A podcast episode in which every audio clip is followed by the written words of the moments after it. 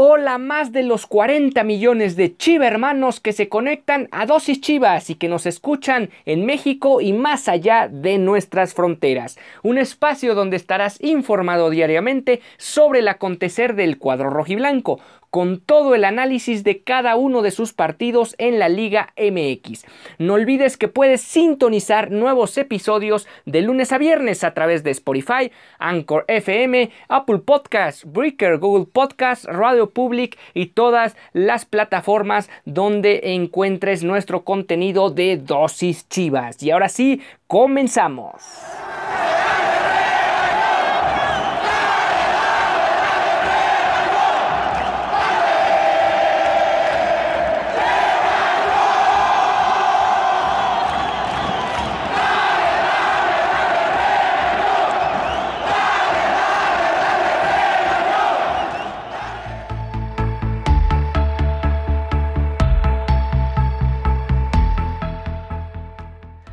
¿Qué tal? Bienvenidos a Dosis Chivas. Inicia el torneo con derrota a Guadalajara y no dejan de aparecer las críticas recién iniciado este torneo de la Apertura 2021.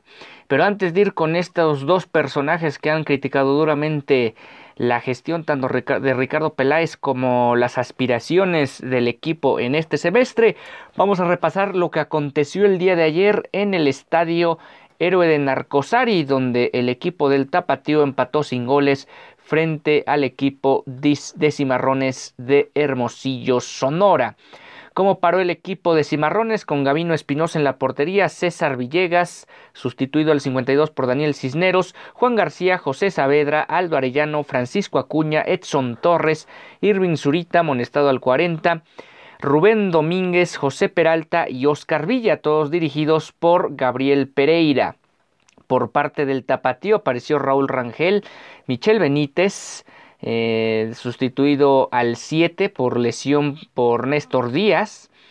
Carlos Zamora, amonestado al 73, Diego Campillo, Miguel Gómez, Ángel López, amonestado en el último minuto del juego, al 94, Pavel Pérez, Dylan Guajardo, sustituido al 82 por Gilberto García, Cristian Pinzón, eh, quien dejó su lugar al 82 a Juan Brígido. Luis Márquez, amonestado al 66 y relevado al 70 por Irving Márquez. Y Benjamín Sánchez. Casi todos los futbolistas, cabe destacar, con un número bastante poco común en el dorsal. Esto a consecuencia de que pueden en cualquier momento saltar a la primera división. Realmente fue un partido donde probablemente el equipo de Cimarrones tuvo la mayor cantidad de posibilidades para conseguir los tres puntos o llevarse en este caso la victoria porque si Tapatío hubiera ganado el juego habría sumado de a cuatro. Eh, pues ahí está el, equipo de Alberto Coyote, quien por ejemplo al, al 14 con Benjamín Sánchez tras una pantalla con Pavel Pérez sacó un derechazo que se fue apenas arriba del arco local. Los de Sonora tuvieron su oportunidad clara al 22 y más que clara pues tendríamos que marcar una jugada donde no haya arquero porque realmente una pena máxima donde Raúl Rangel mostró sus cualidades y mantuvo el cero en su portería evitó el gol de la diferencia. Rebasado la media hora de partido, Tapatío trató de apoderarse de la posesión del esférico eh, la jugada más peligrosa vino ya en el final de este primer tiempo con Benjamín Sánchez cruzando un potente disparo de zurda que pasó a centímetros de la portería defendida por Gavino Espinosa. La segunda mitad trajo consigo un poco más de emociones en las áreas. Ahí está lo que aconteció apenas segundos iniciado esta parte complementaria con Carlos Zamora quien mandó un centro elevado por el costado izquierdo y Cristian Pinzón la prendió de volea. Sin embargo, el arquero local la pudo atajar en dos tiempos. Los dirigidos por Coyote volvieron a tocar la puerta al 61. Esto cortesía de Luis Márquez, quien puso también en predicamentos al arquero rival. Y finalmente este cuadro tapatío cerró el cotejo con dominio, sin embargo no lo pudo hacer patente en el marcador y por lo tanto dividen puntos en un partido donde estuvo dirigido desde el árbitro central por Martín Molina Astorga. Y bueno, después de este repaso del tapatío que inicia con empate el semestre, vamos a repasar un poco los números de Guadalajara que el próximo viernes visita al equipo de la Franja del Puebla. Les recordamos que hoy es miércoles 28 de julio del 2021. No olvides que puedes sintonizarnos a través de las plataformas de Spotify, Anchor FM, Google Podcast, Apple Podcasts, Overcast y Radio Public. De los últimos 14 partidos de liga que ha enfrentado el Guadalajara en la Angelópolis, ha ganado 6, empatado 6 y solo ha perdido en dos ocasiones. Se le da bien la plaza camotera. Los triunfos más holgados en esta serie de 14 partidos son eh, marcadores de 3 por 0, uno conseguido en la Apertura 2007 y el otro hace 5 años en el Clausura 2016, dirigidos en esa última ocasión por Matías Almeida.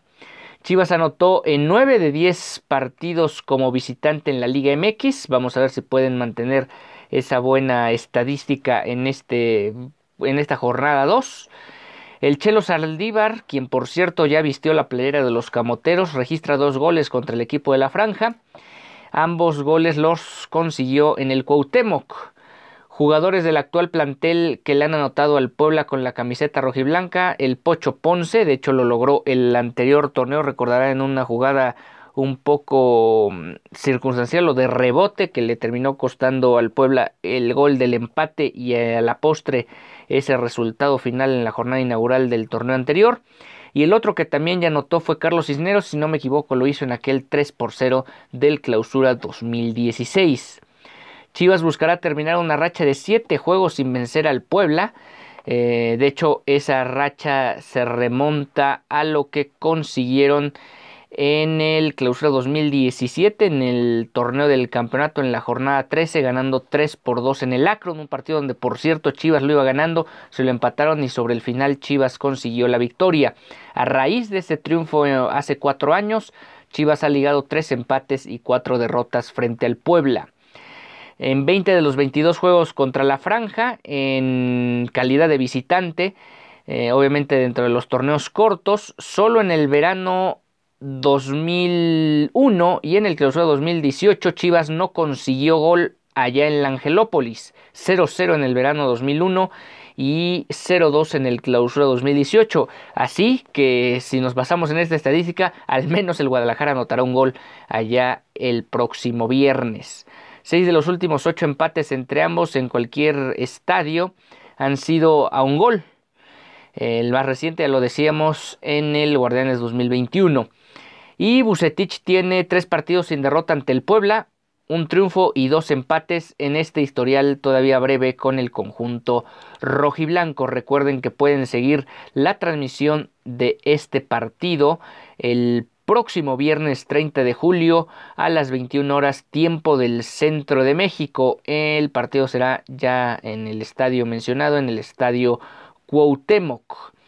Para Estados Unidos, más bien para solo algunos lugares de Estados Unidos, la transmisión será a través de Azteca 7 a partir de las 20.50 horas tiempo del centro de México, tiempo del centro de Estados Unidos. Y eh, para México estará en todas las plataformas de Azteca 7 el próximo viernes. Veremos si Chivas consigue eh, su primera victoria en el torneo y le da vuelta a lo que fue una pobre presentación frente al cuadro potosino en el acro.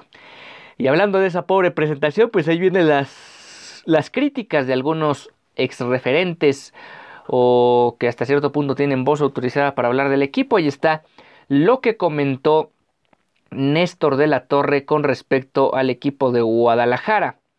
El exjugador y directivo del rebaño sagrado nunca ha tenido una relación muy cercana que digamos o amistosa con Ricardo Peláez y de alguna u otra manera las exigencias empiezan a ser muy muy fuertes aún siendo apenas la primera jornada del semestre. Esta entrevista o estas declaraciones las dio para W Deportes y esto mencionó. No creo que sea de, las, de los contendientes importantes para el título. Sí creo que, que clasifican en repechaje. Sigo esperando esa maduración en los jugadores que trajeron. Todo el proceso que compraron hace un año hoy debería madurar. Ahora se le tiene que empezar a exigir a ciertos jugadores. Es cierto, lo hemos comentado en otras oportunidades que el equipo de Guadalajara adquirió en su mayoría futbolistas que eh, tenían todavía una corta edad. Ahí está la prueba de que la mayoría de ellos son seleccionados nacionales, pero de la selección olímpica. No necesariamente significa que por un lado no puedan estar en selección mayor o que por el o en el contrario que tengan la capacidad realmente de estar en una selección de alto nivel como debe ser la selección azteca que compite en este momento la Copa Oro de la CONCACAF. Hay inseguridad en la portería y transmite incomodidad al equipo, en que no disparen al arco. Y sí, otra vez este error de Toño Rodríguez vuelve a abrir la puerta y el debate de si debe ser él o Raúl Gudiño el arquero titular. Volviendo un poco al tema de los jugadores jóvenes que llegaron mm, hace año y medio a la institución, son, son todavía de escasa edad, todavía sin terminar de redondear el potencial o posible potencial que pueden demostrar en el terreno de juego. Y ahí está la clave de toda esta parte que menciona Néstor de la Torre, de si ya estos futbolistas están o no listos para dar el salto de calidad con uno de los equipos más importantes del continente. Y el otro que también arremetió contra Guadalajara, en específico contra Ricardo Peláez, fue Ricardo el Snoopy Pérez. Y esto fue lo que mencionó el exfutbolista de Guadalajara, lo hizo a través de su cuenta de Instagram. Inicia el torneo y Chivas igual, los jugadores no convencen el sistema y parado del equipo tampoco. No hay cambios sustanciales ahora con el estamos todos y todos estamos. Eso es puro verbo, como ha sido desde que llegó Peláez. Yo quiero al equipo y mucho y me da tristeza verlo así. De alguna u otra forma, cuando un directivo tan echado para adelante como Ricardo Peláez, eh, las críticas no se van a hacer esperar, sobre todo de jugadores históricos de la institución como lo es el Snoopy Pérez, quien obviamente no habla nada más por el partido de la primera jornada, estamos hablando ya de un año de trabajo de Víctor Manuel Bucetich, donde realmente han sido más resultados malos que buenos jornada tras jornada o cada ocho días. Pues bueno, veremos si Guadalajara el próximo viernes puede tener un mejor desempeño y un performance mucho más óptimo, más allá de las ausencias que tiene por selección Veremos si el equipo puede conseguir los tres puntos y sobre todo mostrar una mejor versión de lo que fue la pobre presentación en el Akron el pasado sábado. Con esto estamos llegando al final de esta emisión de Dosis Chivas. Nos encontramos mañana 30 de julio del 2021 con más información sobre este partido del viernes en Puebla. El equipo mañana viaja al Angelópolis y les traeremos algunos detalles de este enfrentamiento.